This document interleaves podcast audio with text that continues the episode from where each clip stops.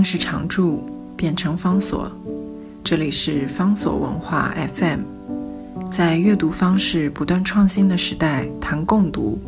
是因为我们相信，当我们在阅读时，也同时在被阅读。在今天节目当中，我要为大家介绍的是日本文学作家非常重要的近代大文豪。夏目漱石，他在一九一六年去世的时候，手边正在写、正在连载的长篇小说作品。这部小说作品叫做《明暗》。这部小说作品为什么长期没有中译本？其中有一个理所当然的理由，因为夏目漱石并没有把这部小说写完。到他一九一六年十二月八号去世的时候，这部小说作品只写了一半，在报纸上面连载了半年的时间。然后，因为他去世了，也没有留下什么非常明确的记载，因此，究竟这个小说到后面会如何的发展，又会如何结束，在他去世的时候戛然而止。这个明案呢，变成了一个永远的谜题。在这种状况底下，没有结局的小说，大家当然会觉得要怎么读啊，或者是读来要干什么？不过，从另外一个角度来看，这部小说作品。长期一直没有中文翻译，还是让人感到遗憾。首先是夏目漱石在读者的心目当中有他一定的地位，他的主要的小说几乎都有翻译成为中文出版，而且在一般的读者当中，夏目漱石是一个很经常被提到或者是大家熟悉的一个名字。这部小说作品虽然没有完，虽然没有结束，但是它的篇幅。没有写完的这个篇幅，放在夏目漱石的创作当中，都已经算是非常非常长了。到了连载一百八十八回之后，这部小说作品已经累积了超过二十万字，所以它绝对不是一个非常轻薄的遗稿，这是一个很厚重的留下来的东西。换句话说，即使我们不知道这个小说作品最后的结局会是什么，前面。已经有的这二十万字的作品，已经告诉我们，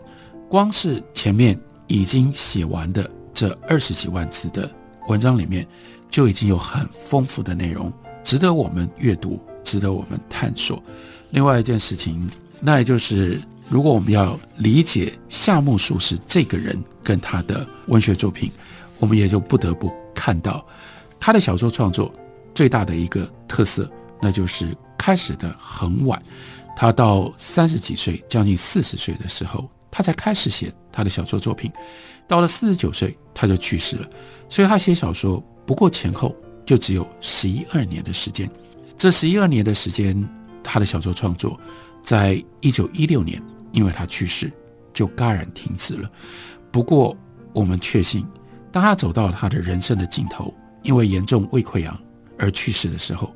他小说创作上面所爆发的能量还没有耗尽，理由在哪里或证据在哪里，就在于他的最后一部小说连载到一半没有完成的《明暗》，这就是他清楚的证据。因为这部小说仍然如此高度的具备有原创性，而且有了这部小说，我们对于夏目漱石这十几年他在小说上面创作的追求。我们可以看得更清楚。夏目漱石他十几年的时间就写了非常非常丰富的小说作品，包括在他生前出版的长篇小说作品就有十五部。更惊人的是，他每一部小说的写法几乎都不一样，所以就另外在读夏目漱石的时候会产生一个困扰，也就是我们不知道应该怎么样阅读这些风格不一样的小说。然后呢，一来。是如何去界定，如何去探索这几部小说，他们彼此之间关系？当然，更大的问题是，他们跟作者之间的关系又是什么？一个作家跟自己的作品之间不必然有固定的关联。不过，首先是从自我生命经验来思考，我们很难想象小说家在写作的时候，他写的几部作品可以完全都没有关系。另外，为了从作品当中，可以读出更多的意义。我们作为读者，也无可避免会好奇作者究竟是一个什么样的人。另外呢，我们也就会有这种好奇心，我们会去想我现在正在读的这一本书，这个作者他的其他的作品跟这本书彼此之间会有什么样的关联？所以，如果我们用从这样的一个立场来分析的话，那么夏目漱石之所以创作出这么多风格不一致的小说，其中一个关键就在于他要对抗当时排山倒海而来这种在日本所流行的小说的潮流。换句话说，夏目漱石。这些小说，它的最基本的立场就是它不穿制服的，因为当时尤其是自然主义跟浪漫主义这两个大的派别席卷了日本小说界，所以大家写的不是自然主义就是浪漫主义。但是独立思考跟独立创作的项目属实，他清楚在一开头的时候，他就不随波逐流，他不追求潮流而起舞，他就是不要写，你也看出来。哦，这叫做自然主义。哦，你也看出来，这叫做浪漫主义。所以他每一部小说，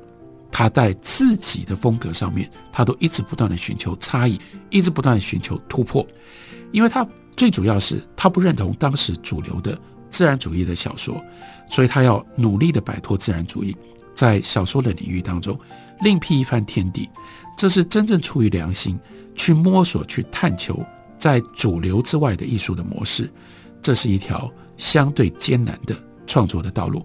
但项目属实是一个了不起、勇敢的一个创作者，因为他不拘一格，勇于去尝试各种新式的小说创作。这有一部分也因为他晚熟，他很晚才开始他的小说的创作，所以开始写的时候，他就已经具备了深厚的文学跟人生的底蕴跟素养。在项目属实所有的。其实他每一部小说都带着实验性，对我来说，在我阅读的时候，我感觉到他们的共同点是贯彻了一个主题。这就是为什么在他所有的作品长篇小说里面，我自己最偏爱的是《朝枕》，因为《朝枕》这个小说呢，点破了一个重点，这个关键就是在小说里面用小说里面的名词的话，那就是人情跟非人情之间的纠葛。当然，这里是。日文的汉字写下来的，所谓人情，在夏目漱石的概念底下，那就是笼罩在日本社会对于作为什么样的人、什么样的角色，在什么样情境，你应该做什么样事情，别人的预期，这叫做人情。那非人情，当然就是我偏偏不要专门在外表上去迎合、去配合。别人觉得我是谁，所以我在什么样的情景底下，我就应该说什么话，我应该做什么事。《朝枕》这一部小说是夏目漱石他艺术生命当中最重要的主轴。如果去读《朝枕》，我们就可以从中体会到，在他的理想当中非常简单又非常纯粹的一种非人情的天地。什么叫做非人情的天地？就是你不要一直活在别人的眼光跟别人的预期当中。你要寻找自我的真实，在人情之外找到你的自我，用非人情的方式去实现自我，去表达自我。所以，曹枕呈现出了一个什么样的世界呢？那就是由带着非人情倾向的角色所构成的一个非常特别的脱俗、洁净的一个世界。里面小说叙事者我，他是一个画家，他是一个艺术家，他不止画画。而且他读诗咏诗，他有一种非常纯粹的艺术家的眼光来看现实。然后呢，在他行旅过程当中，他想要找到一个非人情的安身立命的位置。然后他遇到了一个个性非常不一样的娜美小姐。那个娜美小姐展现出生命当中非常奇特的能量，隔绝了人情的干扰。然后呢，替自己构筑了。非常小而精巧的一个非人情的环境，在《朝枕》这部小说当中，夏目漱石是从艺术的原点出发，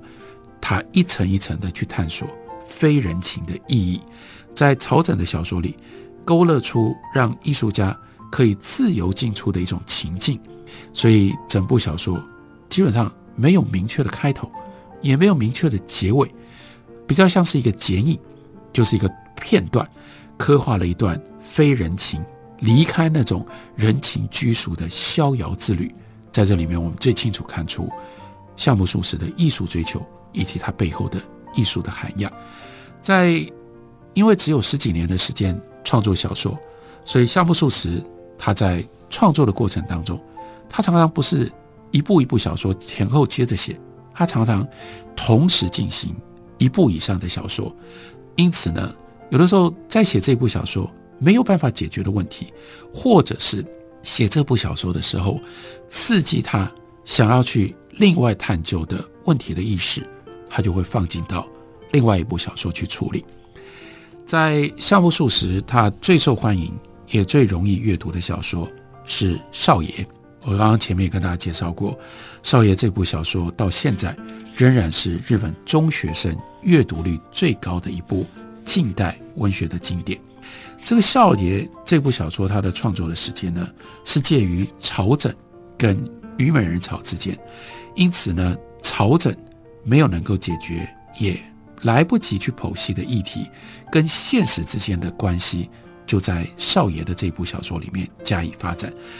夏目漱石他是透过少爷这部小说，他要叩问一个问题，那就是一个抱持非人情态度的人，他要怎么在人情当中过活？所以少爷很有趣，是他选择了一个世俗眼光当中没有用的人作为小说的主角，在家人跟周围的人心里。这个少爷，他的哥哥是有用的人，他是无用的人。不讲不讲，包括少爷这个书名的原文，那就是在讲说，你就是个少爷，意味着你没有什么实用。你在社会上面要有用，你就必须要通晓人情，你要能够具备世故的一面。而少爷之所以无用，